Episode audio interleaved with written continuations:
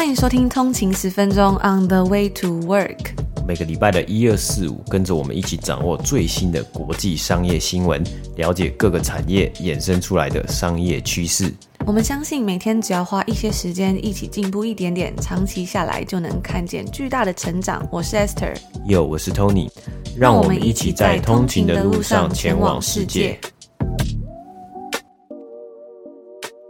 大早安，今天是六月八号，星期三，欢迎回来通勤十分钟。大早安。那今天呢，应该也算是一个小周末嘛，就是这个一个礼拜到了中间的这一天，在英文上面呢，有一个呃，大家会讲的俗语，就是 Hump Day，就很像那个骆驼的背上的这个 Hump，然后就很像哎，这个中间的这种感觉。那我们之前呢，在节目上有跟大家分享到啊，就是我们最近看了《怪奇物语》，它最新一季第四季嘛，真的是非常的好看啊。但是大家真的是推荐大家，如果还没看呢，不要在晚上看。因为很不小心呢，就会一次把它想要把它看完，然后就会开始熬夜。我最近就有发现，因为可能是呃年纪比较大了，就是年纪渐长，真的是身体没有办法熬夜，只要熬夜可能就要花一个多礼拜来补。那我们前阵子呢，也有在 IG 上面跟大家分享到嘛，因为在他这个 Stranger Things 里面呢，它有一个其中有一个重要的剧情啊，就有出现了一首歌。那那首歌呢，算是一个八零年代的金曲，也就是 Kate Bush 在一九八五年所推出的一个单曲，叫做 Running Up That Hill，那在《怪奇物语》刚推出的那个礼拜之后的隔周，因为它是在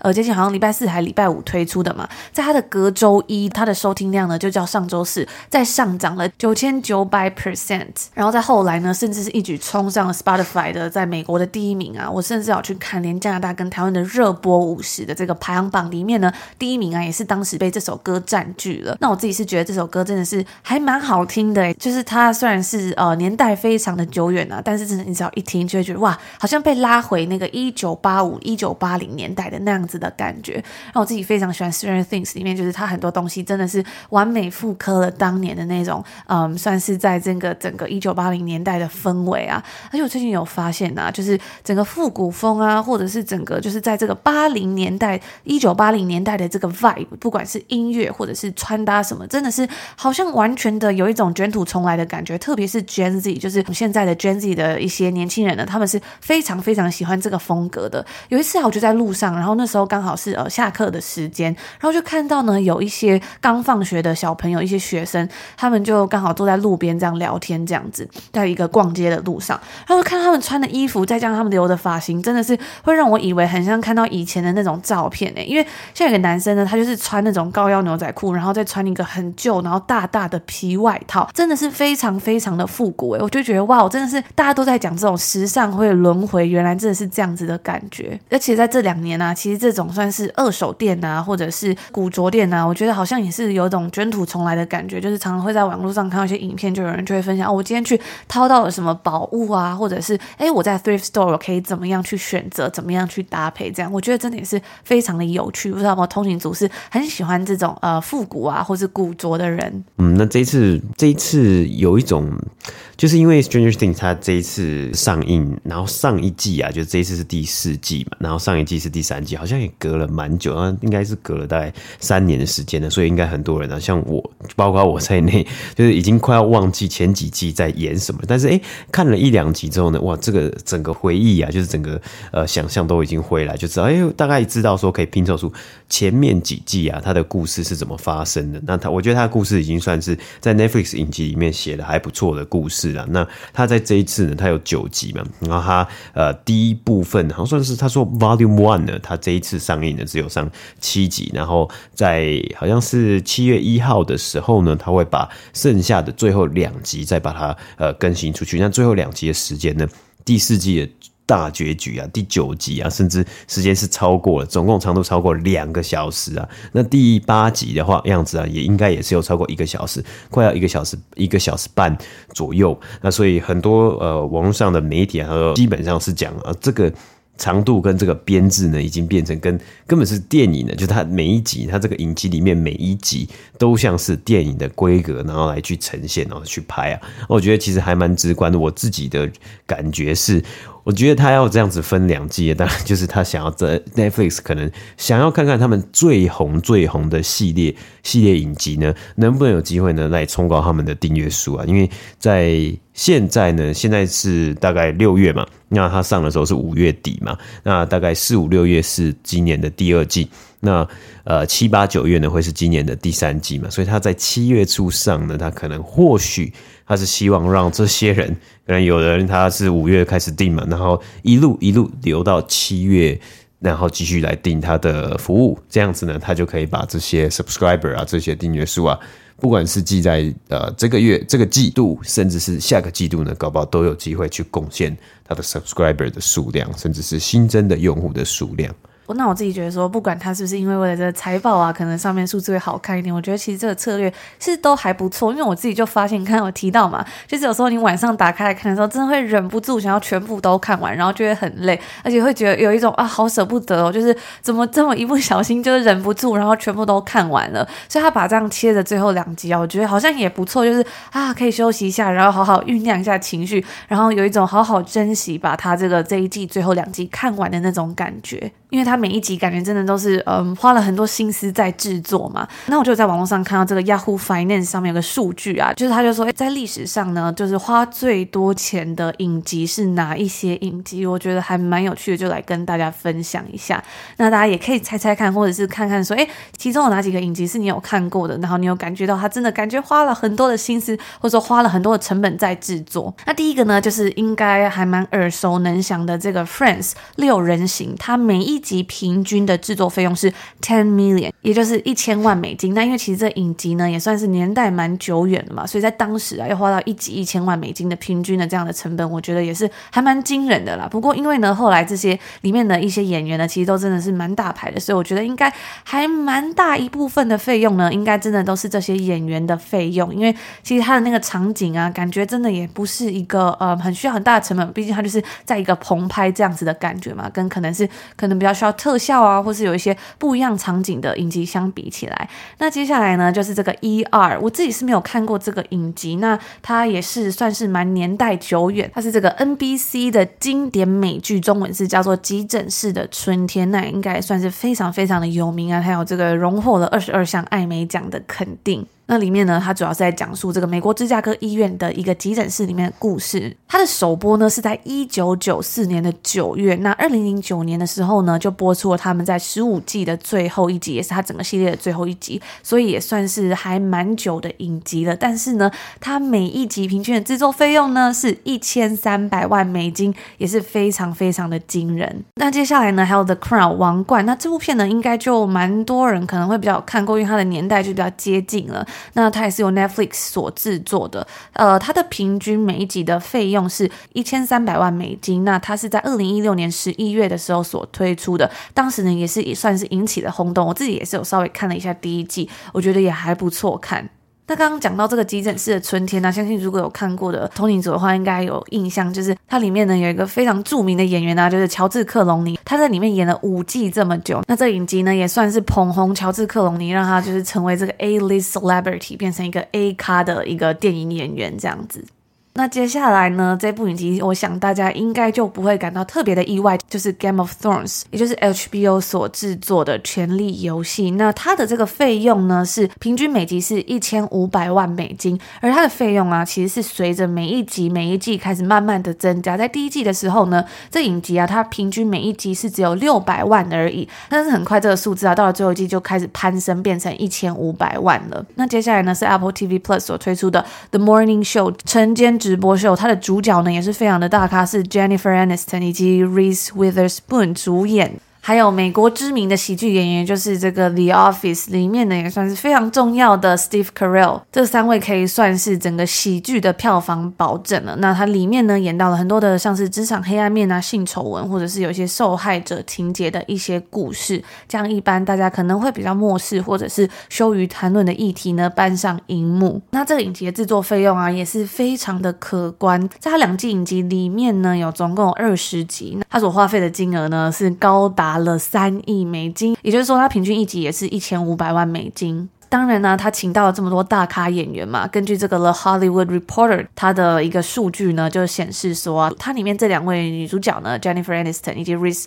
Witherspoon，他们的花费就是每一集呢，他们各自的酬劳啊，就高达了一百二十五万美金。那讲完这个平均一集一千多万美金啊，接下来呢就是要进入下一个门槛，下一个 tier 了，也就是两千万的每一集的制作成本了。那接下来呢，第一个上榜的是 HBO 的 The Pacific，也就是它的一个迷你影集《血战太平洋》。这部片呢，当时啊也是被称作史上最贵的电视影集。这影集里面，它总共有十集，那它总共的制作费用是两亿美金，所以也就代表呢它每一集平均呢是要两千万美金的制作费用。不知道有没有通勤组看过这个影集？那它主要呢是在描写美国海军陆战队在太平洋战争中的一系列军事行动，以这样子为背景的一个故事。那我在网络上看了一下这个影集的评价呢，大家也是对它好评不断啊，甚至有人还说他看了不下几十次，甚至还买了铁盒的精装版呢。那接下来呢，大家应该会想说，哎，已经一集两千万了，到底有什么还会比它更贵的？那就是这个 Marvel Series，也就是 Disney Plus 所推出漫威系列的一个 TV shows，平均每集呢是两千五百万美金。那在二零二二年财季第一季的时候啊，Disney 的 CFO Christine McCarthy 他就在电话会议上提到说，迪士尼呢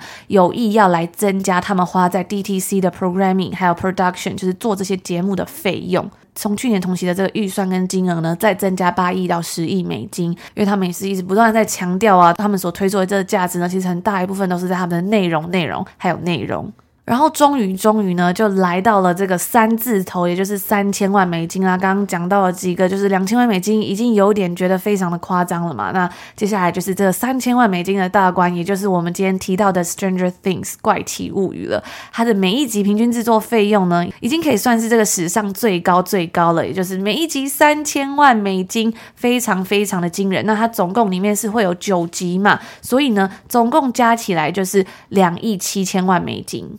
我自己是觉得啊，在看这个影集的时候，真的感觉出来，它每一集感觉都是把它拿来当电影在拍。那其实就有也有数据显示出啊，其实它这样子的一个费用，我们刚刚提到这个两亿七千万美金呢，已经大约可以等于这个二零一九年的《星际大战》这个电影《天行者的崛起》了，甚至呢是这个里奥纳多·迪卡皮欧在二零一五年所上映这个电影《深鬼猎人》The Revenant 的一个西部剧情片的两倍的预算的，所以真的是还蛮惊人的啦。那大家应该想。说嗯，应该到这边就没了吧？但是呢，其实还有最后一个，就是花费是来到更高的一个影集啊。那嗯，因为它其实还没上映，但是呢，也算是非常的已经未上映，但是讨论度已经非常高了。就是这个《魔戒》The Lord of the Rings，The Rings of Power，也就是亚马逊 Prime Video 所推出的。那它的这个平均每集的制作费用呢，已经快要接近 double 双倍。我们刚刚讲的《怪奇物语》了，它每一集平均制作费用是五千八。百一十二万美金，这个数字真的也是非常非常之高啊，非常的恐怖。因为其实这次《怪奇物语》的呃制作费用，我觉得三千万美金这一集拍出来的一个质感呢、其实已经算是很不错，真的很像是在看电影呢、啊。那我觉得呃。现在这样看下来啊，这些串流平台啊，包括 Amazon 也好，或是 Disney Plus 啊、Netflix 啊，其实他们也都想要绞尽全力来去推出他们自己的，就是最主打的、最强的一个影集系列，然后把很多的资源放在这些影集上面了。所以以 Amazon 来说的话呢，其实他们应该也是对于他们这一次要即将要上映这魔戒系列的影集啊，对。呃，期望很高啊，那我相信应该也有很多很多的影迷对于这个系列的影集，他的期待值应该也是非常非常高。但也有人会说，如果期望越高啊，你的失望就会越大。所以也要等它真的上映出来啊，就是整个故事出来啊，或是整个呃细节出来啊，大家才能有办法去去评断的。嗯，所以我觉得以这样子比起来呢，我觉得像是《怪奇物语》在它第四季里面，虽然真的花了非常多钱啊，但是我觉得真的是非常非常的好看啊。那当我们讲到这个《魔戒》系列，就是在亚马逊这个 Prime Video 呢，他们准备要推出这个，它总共啊，它里面是有八集，那会在今年九月的时候推出。它这个八集呢，总共花费的这个成本啊，它的 budget，它的费用是四亿六千五百万美金啊。这个数字呢，听起来好像有一点一头雾水，就是好像搞不太清楚说，因为真的太多了，有点没办法去比较说它到底花了多少钱。那为了让大家做对比呢，在这个 Peter Jackson 的整个魔戒的三部曲系列呢，它总共的花费啊，其实是只有两亿八千一百万美金而已，虽然也是很多啦，只是诶，他这是三部曲的电影，然后也是啊，算是蛮有历史的嘛。但是呢，这一次他的影集啊，直接就超过了他整个电影三部曲的花费，我自己觉得也是非常的惊人啦。那说到这个拍影集的成本啊，真的是非常高之外呢，最近呢也是算是呃讨论度非常高，然后我自己有去看，我也觉得蛮好看的《Top Gun Maverick》这部电影，也就是阿汤哥的《捍卫战士》呢，在里面呢，其实他有个东西还是花了。非常高的成本，那就是在租他这个美军的战斗机啊！大家可以猜猜看，他这个花费的成本有多高？在网上数据是显示呢，他每个小他每个小时啊租这个战斗机的价格是一万一千三百七十四块美，这大概就是三十几万台币啊！但是呢，虽然花了非常多钱，不过好像还蛮值回票价的。因为在截止五月底呢，他在美国的票房就已经来到了一点五六亿美金了，所以也算是表现得非常非常的好。然后另外一个我觉得还蛮有趣的一个数据呢，因为这部片呢，它其实在三十六年前的时候就有推出它的第一部嘛，那在隔了这么多年之后，终于又再推出它的第二部了，也就是在一九八六年的时候推出它的第一部啊。那我就想到，哎，一九八六年这刚好就是我们刚刚在讲这个《怪奇物语》它的这个年代嘛，所以也就掀起了蛮多人再回去重看它的第一部嘛。那因为它这个电影时隔这么多年，对于很多人来说呢，也是有一个算是一种回忆啊，或是青春的感觉。那根据网络上统计的数据呢，有百分之五十五啊，就是去看这个电影或者说去买这电影票的人呢，他们的年纪都是超过三十五岁的。也就是说，在电影第一部推出的时候，他们是已经出生的了。就在这边跟大家分享一些我自己觉得还蛮有趣的一些数据。嗯，那我觉得好像今年呢、嗯、有这么多的影视作品啊，不管是影集。那这些串流平台呢，他们砸了重本呢，花了非常多的钱要去制作这些很浩大的，就是呃花费成本这么高的呃影集呢，相信出来的一个呃可能细腻的程度啊，还有它的整整体呢，应该也是不错。那除了影集之外啊，我们也看到这么多的。就是电影呢，呃，是时隔了一两年，在疫情之后呢，终于可以上映嘛。包括阿汤哥的这个《捍卫战士》的这个续集，这第二集，然后还有其他的，今年呃，还有《侏罗纪公园》啊，还有包包括呃，迪士尼要推这个算是《玩具总动员》这个前传《巴斯光年》嘛，光年这个电影啊，这算动画电影。那我觉得呢，应该在今年呢，是很值得去看到这些电影院。好像是美国连锁电影院它的股价的一些表现的，包括 AMC 啊，还有其他的连锁电影院的表现呢，今年应该会是呃，终于迎来了在过去这两年黑暗期走过之后呢，今年应该是可以迎来一些哎不错的成绩啊，欢迎很多的大大小小的影迷回到电影院去观看电影呢，所以这东西呢也可以值得去观察一下，就是看一下这样子的一个状况呢，到底大家在疫情之后呢，大家是更 prefer。啊，更习惯在家看串流平台，还是呢？呃，大家会愿意呢，更花更多的心思，或是花更多的时间，花更多的钱，回去电影院啊，去观看电影，去享受这个诶，回去电影院的一个呃整体的氛围，或是一种仪式感呢？那说到这个 Top Gun 啊，因为最近看完电影之后，我就在网络上看一些有关于相关它制作的影片，我觉得蛮好玩的是，诶，因为很多的人呢，就是他这一次里面的演员，他这次里面的一些呃角色啊，都是一些比较年轻的嘛，所以就是阿汤哥就是带领这些人教导他们，所以他们在呃很多的访问里面，他们都会说哦。阿汤哥就是在这个教，在训练他们啊，或在教他们的时候有怎么样的魅力啊，或是用什么样的方法，然后他们都叫他 Tom Tom 这样子，然后就觉得哎，对，很好玩哎。虽然他一直我们都会想说他叫阿汤哥，但其实他好像年纪也没有到非常大，真的觉得还蛮好玩。不知道当初是谁想到阿汤哥这个名，就觉得哦，好适合他哦，就是一个阿汤哥，我就觉得哎，跟这个 Tom 的感觉真的还蛮不一样的。但我记得好像台湾的翻译的话，除了阿汤哥，大家好像也会叫他汤姆克鲁斯啊。诶，不过其实汤姆克鲁斯他现在今年应该也快要六十岁了，所以这个岁数也算是不小，可以当阿汤阿伯或阿汤阿公。但是因为他真的在电影里面呢，还有他接下来还要还要再出的不可能任务的，已经不知道到第几集了，里面都。扮演着非常帅气的这种角色啊，然后就会让人觉得哦，很像是帅哥的这种哇，你很帅这样子哇，我就是他帅哥演员之类的，所以大家可能还会叫，还是还是称他就是阿汤哥吧。对，因为那时候我们去看这部片的时候，他前面就放了不可能任务的预告，然后那时候还想说，哎，电影要开始了吗？因为那时候跟大家讲嘛，就是在加拿大，他的那预告片真的一放就放半个小时，真的不知道他什么时候电影会开始，然后就看一看，发现哎，怎么又有阿汤哥，而且也是武打的一位。好像电影已经开始了，但殊不知其实另外一部就是即将要来上映的《不可能的任务》。那以上呢就是今天星期三稍微来跟大家分享一下，算是我们最近看到一些我觉得还蛮有趣的消息。那如果你喜欢我们的内容的话呢，也欢迎可以开启我们的 Apple Podcast 订阅，现在还有两个礼拜的免费试听哦。如果无法使用 Apple Podcast 的话呢，我们也有 Patreon，它是一个一样的服务，一样会是在每周的一二四更新哦。那也欢迎大家可以追踪我们的 IG 账号 on 的一个底线 Way to Work。我们会在上面跟大家分享一些最新啊，还有我们在多伦多的一些生活有趣的消息。那就祝福大家今天星期三有一个愉快的开始，美好的一天。我们就明天见喽！明天见，拜拜。拜拜。